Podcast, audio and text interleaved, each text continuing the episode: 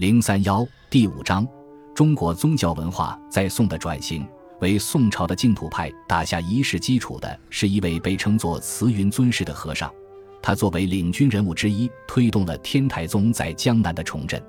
他曾在明州和台州的多处寺庙当过住持，并因此广受赞誉。一零一十五年，尊师法师被任命为杭州城外下天竺寺的住持，并在那里待了十六年。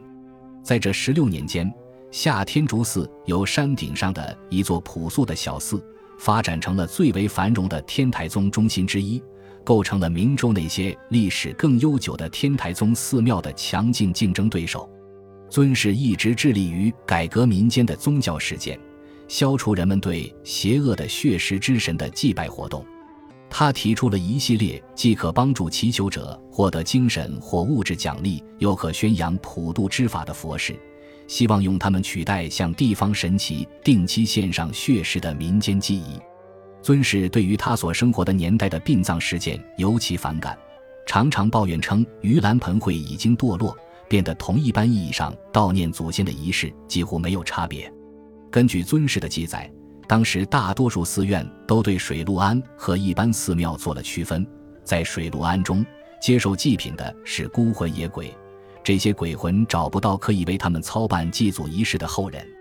尊师谴责了这种只强调孤魂野鬼的福利的做法，坚持认为祭品应该是献给所有亡者的。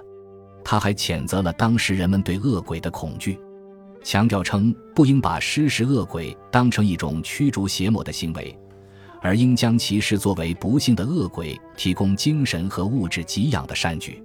在尊师提出的用来替代民间血祭的佛事中，特别值得一提的有放生和金光忏。约在一千零二十年的佛诞日，尊师将一些鱼放生西湖，开创了这一佛教仪轨，直接批判了为血食之神准备生祭的做法。放生仪轨还包括替那些被释放的生灵念忏悔祭的环节，这样做可以帮助他们在重生后获得比现实更好的命运。尊师认为，与盂兰盆会类似，放生关注的不是个体的祖先，他强调应帮助一切有情众生进入更好的轮回道。金光忏针对的则主要是僧人。尽管如此，它的主要构成要素包括忏悔罪过、表达对佛祖、佛祖之教诲和佛门的信仰、准备清供，同时也是尊师鼓励普通信众完成的重要宗教实践。然而，即使是尊师，也承认在佛事中获得福泽的不仅是不幸之人，还有施行仪式的人。尊师的弟子灵鉴编写的水陆法会仪轨的关注重点不仅有忏与度，还包括世俗层面的利益，如财富、子孙长寿、亲族和睦。水陆法会的祈求对象范围很广，不仅有诸佛菩萨，还有一些不属于佛教的神灵，包括不同级别的土地神。甚至还有散播灾祸和疾病的鬼王，所有神灵都由雕塑或绘画代表，以帮助请愿之人集中精神。会有数百神佛的壁画或画卷，成了举办水陆法会的一大标志性特征。修持天台宗的佛门中人建立了在家人的社，以培养俗世之人对诸佛菩萨的信仰。这些结社的成员定期会面，以一同拜忏、诵经、准备清供、行善。一千零九年，明州天台宗寺庙之首延庆寺的住持智礼创立了一种一年一度的大型集会，其目的包括为僧众化缘、为俗众正受菩萨戒以及宣扬念佛的实践。参加集会的人会收到用来记录他们每日念佛次数的历书。日常生活中的忏仪和发愿与净土理念在一定程度上存在相通之处。净土法门强调。通过重复行为积累善业与量化个人的精神进展，并由此衍生出了记录功德簿的实践。尊师还建立了联社，但他主要将注意力投向了上层社会。之后，这些在家人结社，对他们的称呼有联社、净土社、归西社、西资社等等，与净土派倡导的宗教实践获得了天台宗的完全接纳。很快。建立联社的做法被普及到了天台宗之外的其他宗派。到十二世纪，未获得天台宗明确授权和监督的莲社开始遍布江南地区。尽管这些结社被天台宗的僧人斥为西北货，但他们激发了富裕的地主阶层的虔信，并从他们手中获得了经济上的支援。道民们并没有构成独立的宗派，也不反对僧侣的存在。他们追求的是在精神层面向僧人靠拢，并同时保持世俗化的生活方式。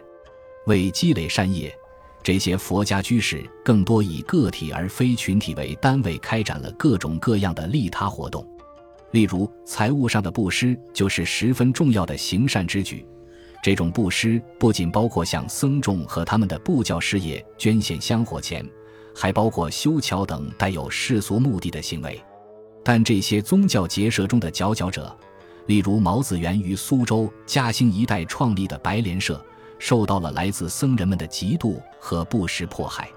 僧人们创立的莲社提倡通过做善功积累善业，但毛子元摒弃了这一莲社的基本特征，转而强调忏悔和念佛等简单虔信行为的重要性。到十三世纪。白莲社在东南地区已经成为一种分布广泛的宗教运动，且在福建、江西等地扎下了根。因为白莲社与寺庙势力在这两处的竞争，相比其他地方没那么激烈。在尊师和其他弘扬净土法门的台宗僧人推行的面向普通信众的佛事中，最为重要的是一种向观音菩萨祈愿的忏悔仪式。观音菩萨是《妙法莲华经》中一位法相万千的救世主，而《法华经》是天台宗也是整个大乘佛教的基础性经文。正如其名字的字面意思“聆听世间疾苦之声”所揭示的，观音在《法华经》中被描绘为一位慈悲为怀的菩萨，虔诚信徒祈求观音菩萨保佑自己避开灾劫，转危为安。早在大分裂时期，就有大量观音显灵的传说在中国各地流传。到唐朝，由于密宗元素的引入，观音的形象变为令人敬畏，具有千手千眼的守护之神大悲救苦观音菩萨。观音的这一法身立下誓愿，将拯救所有于危难时在心中成念大悲观世音菩萨咒的信徒。随后，观音变成了中国通俗宗教中最为重要的救世主。在宗教图像中，观音通常与地藏成对出现，这表示他们二位都是对在苦难中沉沦的世人心怀大慈大悲的菩萨。简单的虔信之举和真诚忏悔的表现，都是大悲观音菩萨信仰的内容。天台祖师智理和尊师还发展出了一种以观音为核心的忏法，受天台宗大力推广的观音咒，最终成了俗众忏意的一部分。而尊师的另一弟子辩才圆净，在这个过程中发挥了主导性作用。一零六十二年，圆净被任命为上天竺寺住持，在这间寺院中有一尊以治愈能力著称的观音大师像。圆净善于在请观音的仪式中获取圣水，为人治病驱邪，并因此获得了声望。在他掌理上天竺寺期间，这间禅寺成了最为著名的观音道场。且或许还因寺中声名在外的观音大士，象成了两宋期间最重要的朝圣地。宋朝初年还见证了观音变身为女性神奇的过程，这也是观音信仰史中影响最为深远的发展。这种变化发生的原因，可通过《法华经》的内容来解释。在《法华经》列出的三十三种观音相中，便有七种女性法身。观音菩萨会根据礼佛者的需求和地位来决定自己应该以哪种法相现身。尽管如此，唐末的观音像仍以男性为主，或在某些情况下呈男女同体之相。完全将观音像塑造为女性的已知最早例子出现在开凿于宋代的大足石窟中。在十世纪成为民间宗教信仰对象的白衣观音，很明显就是一位女性。这或许是因为在某些中国本土的经文中，白衣观音被描绘成了一位为富裕的礼佛者赐子的女性神奇。以灵验著称的上天竺寺观音大士像一般被认为是白衣观音，因此这尊菩萨很有可能成女像。水月观音或许是在宋朝的绘画与雕塑中最常见的观音法身，当时它仍然以男女同体的形式出现。然而到明朝。人们总是将水月观音与宁波海域上的普陀山道场联系起来，而普陀山道场的观音像一般都以女性形象出现。普陀山是明清时期最重要的观音信仰朝圣地，这在很大程度上推动了观音形象的完全女性化，使观音菩萨的女性身份深得人心的观音像可能以妙善为原型。妙善神话的主角是一位生于皇室的年轻女子，她十分虔诚，放弃了婚姻的快乐和享乐的生活，决意用自己的余生供奉诸佛菩萨。她贸然拒绝成婚的举动惹恼了她的父王，为了使女儿回心转意，妙善的父亲剥夺了妙善的舒适生活与公主头衔，把他囚禁于一间尼姑庵，迫使他在那里从事繁重的体力劳动。不过，妙善并没有因此改变心意。气急之下，国王决定将他处死。但妙善奇迹般的逃脱此劫，然后被送到了遥远的香山。此后，妙善在香山削发为尼，开始了清静的苦修生活。